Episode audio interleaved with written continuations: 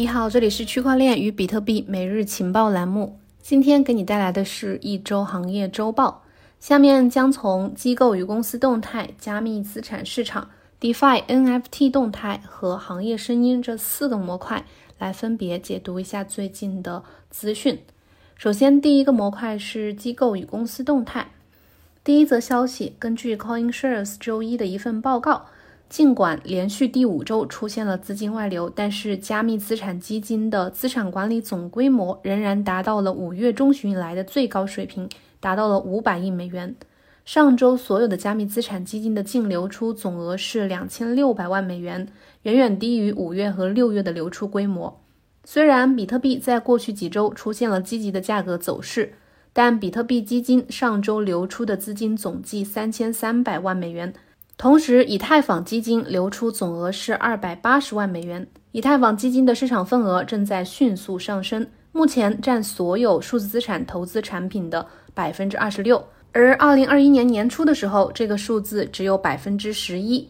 这份报告还指出，最近上市的加密基金或者是投资产品的数量都有所增加。今年迄今为止，一共推出了三十七个，创纪录。而二零一八年则创下了三十个的历史新高，这个可以对比一下，就是今年比二零一八年那个历史新高还要多。近两个月的价格修复呢，可能是加密资产基金总规模、资管总规模达到五月中旬以来最高水平的一个主要原因。虽然比特币、以太坊基金的资金仍有流出，但以太坊基金的市场份额迅速上升和这些基金投资产品数量增加，都是一些积极信号。第二则消息。你应该也想知道全球有多少大型银行投资了加密领域呢？根据区块链市场情报机构 Block Data 的数据，按资产管理规模排名前一百位的银行当中，有五十五家银行是主要加密和区块链技术公司和项目的投资者。这种参与方式呢，包括银行本身，或者是通过它的子公司对加密或者是去中心化技术公司的直接或者是间接投资。Block Data 的研究将巴克莱、花旗集团和高盛列为加密资产和区块链公司最活跃的支持者，其中另外还有摩根大通和法国巴黎银行也被认定为这一新兴领域的连续投资者。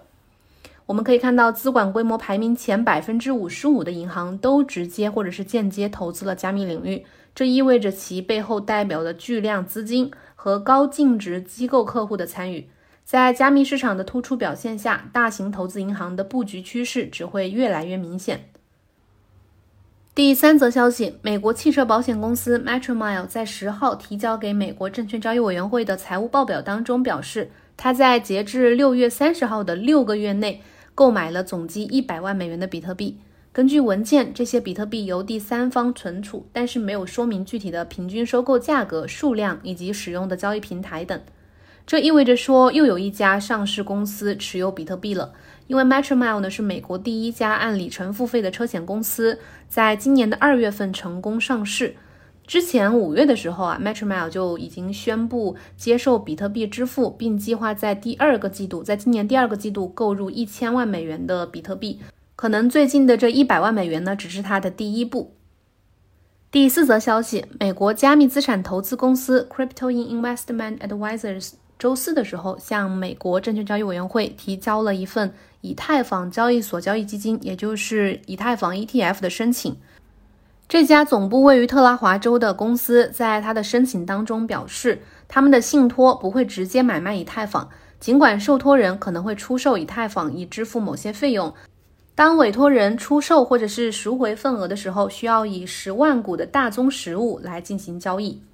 今年的四月九号。呃，CryptoIn 这家公司已经向 SEC 提交过一次比特币 ETF 的申请，已经被接受，进入到了审查阶段。如果说以太坊或者是嗯比特币的 ETF 如果能顺利的推出的话，将会给加密市场带来一个备受主流机构客户青睐的一个投资入口。下面我们看一下加密资产市场这一方面的消息。第一则消息，八月十三号节点数据显示。以太坊第二大客户端 Open Ethereum 目前已经百分之百完成了 EIP 幺五九的升级。另外，第一大客户端 Gas 的完成率是百分之九十七，第三大客户端 Aragon 的完成率是百分之九十八。截止到目前为止，以太坊全网客户端当中，百分之九十八点二已经完成了 EIP 一五五九的升级，总计是一千一百五十八个。目前 Gas 客户端的升级比例比较低，可能是因为节点运营商使用了一些定制的软件来处理交易量，或者是矿场的需求，或者是他们比较谨慎，在做最后测试之类的工作。但是鉴于升级之后的以太坊交易要比之前便宜太多，所以这些想要继续运行的节点呢，完成全部的升级应该只是时间的问题。第二个，根据欧科云链链上大师数据显示，EIP 一五九实施之后，以太坊网络销毁的 ETH 数量已经超过了三万五千枚。当前，以太坊共计已销毁三万五千六百八十枚 ETH，价值大约是一点零九亿美元。单个区块销毁均值是零点七二八五枚 ETH。根据 Ultrasound 点 Money 数据显示，销毁数量排名前五的应用分别是 OpenSea、Uniswap V2、X Infinity、泰达和 Uniswap V3。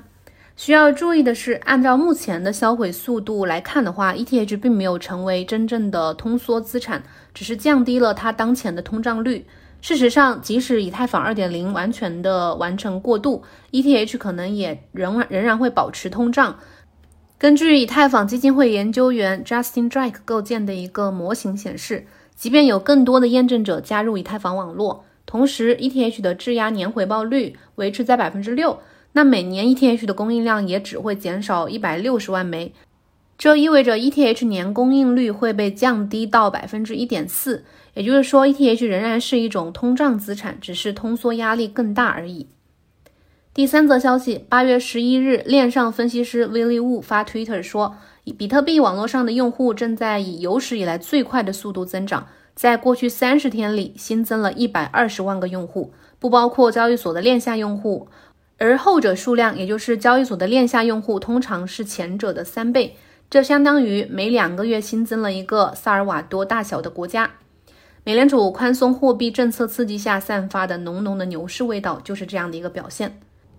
第四则消息，根据当前数据显示，NFT 交易市场 OpenSea 交易者数量突破二十万，创历史新高。这里指的交易者呢，是注册且至少进行过一次交易的用户。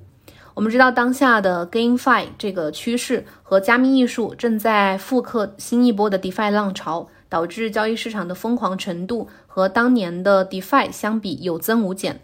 根据 Marketplace X Infinity 数据。这个热门游戏 X Infinity 当中的一个 NFT 编号是三零七零，以三十枚 ETH 的价格成交，折合九万五千八百八十七点九美元。这个宠物是一个绿色的宠物，卖方是 Lockdown Axis，然后买家呢是 One Day Play。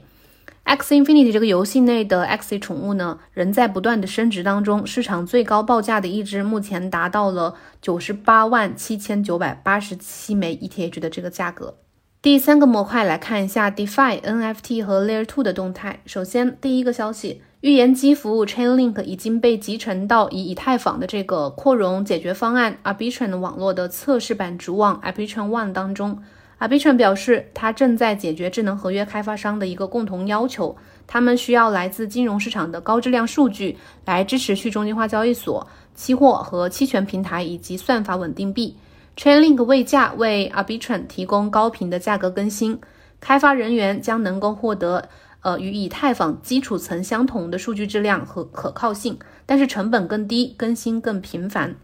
当下在 Rollups 的扩容项目里面呢，Arbitrum 的这个进度算是最快的，它的功能实现也广受好评。或许我们就要告别以太坊高费用的时代了。第二个说一下，现在最近呃前段时间发生的 DeFi 的一个最大的黑客事件，在今年看来，就是八月十一号晚间，对于跨链互操作协议。Poly Network 遭受了一个攻击事件，黑客攻击事件。经过技术团队深度分析，已经找到了攻击的源头。目前，这 Poly Network 丢币事件已经完成完全的反转。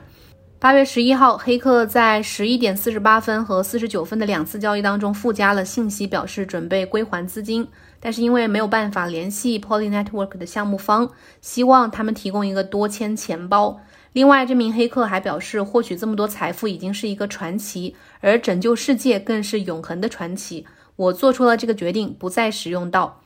早前无数区块链消息说，北京时间十一号凌晨攻击 Poly Network 的黑客表示对金钱不感兴趣，考虑归还一些 token。目前呢是已经归还了大部分了，除下一些已经捐赠的资金。第三则消息，八月十一日，Uniswap 创始人在 Twitter 上面转发了一则消息，说 Uniswap 正在成为首个历史总收入超过十亿美元的 DeFi 协议。这个数据是怎么算的呢？是以太坊主网上的 V 二和 V 三的这个费用收入之和，分别是七点五亿美元和二点五亿美元。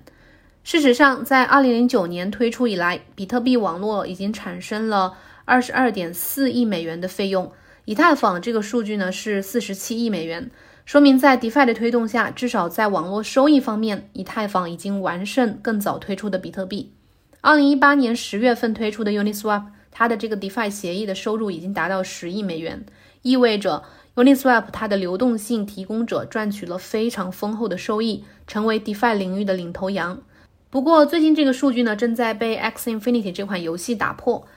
根据最新数据，X 在过去三十天内一共产生了三点零八五亿美元的平台费用，相当于日均是一千零三十万美元，超越了 Uniswap。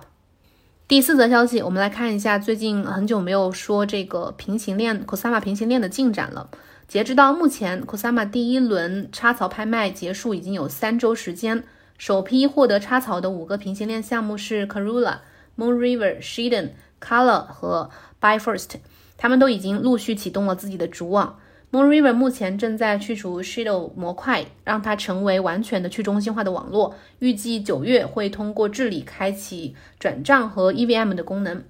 Shadow Network 刚刚完成了 Cloud Loan 奖励分发，未来呢会陆续的从 POA 网络转为去中心化的 POS 网络。预计八月底会通过治理开启转账功能。另外，在八月下旬到九月上旬会陆续的上线 EVM 合约功能和 Debt Staking 功能。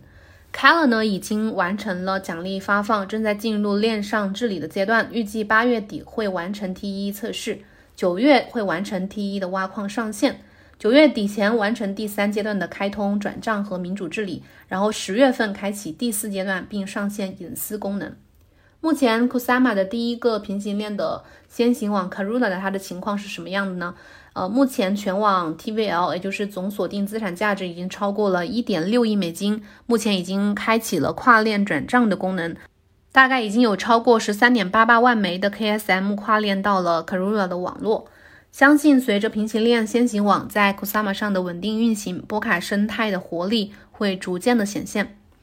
最后一个模块来看一下行业声音。首先，第一个观点来自三箭资本的创始人，他在推特上面说，比特币在未来几个月会吸引无数人的狂热购买。这无数人包括哪些群体呢？首先是稳定币这个需求，第二个呢是新旧宏观基金，第三呢就是一些高净值人群以及家族办公室，第四个就是一些散户，第五个就是一些机构投资者。然后第六呢，就是任何喜欢加密资产、喜欢财富的人。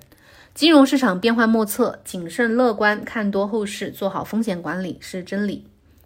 最后一个观点来自量子经济学的分析师，他在 Twitter 上面说，在以太坊完成伦敦升级以后呢，似乎以太坊已经接管了比特币的位置，控制了加密资产市场的整体方向。几乎在所有情况下，比特币是所有其他市场的主要驱动力。但是在以太坊升级以后，以太坊绝对是市场的推动者。EIP 幺五九使以太坊更加通缩，供应减少。在基础经济学当中，任何变得更加稀缺的资产都会增值。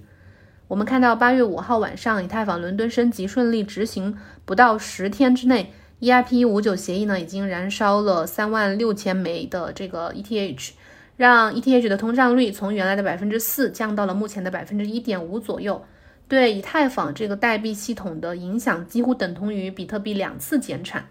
随着 DeFi 和 NFT 不断出圈，ETH 对区块链世界的影响呢将会是决定性的。而比特币呢只能在储值，也就是价值存储这条路上继续走下去。在以太坊广阔前景的面前，以太坊将主导市场这个说法似乎正在越来越有说服力。以上就是今天节目的全部内容。可以添加情报局助理，进入官方学院获取新人学习福利。祝周末愉快，周一再见。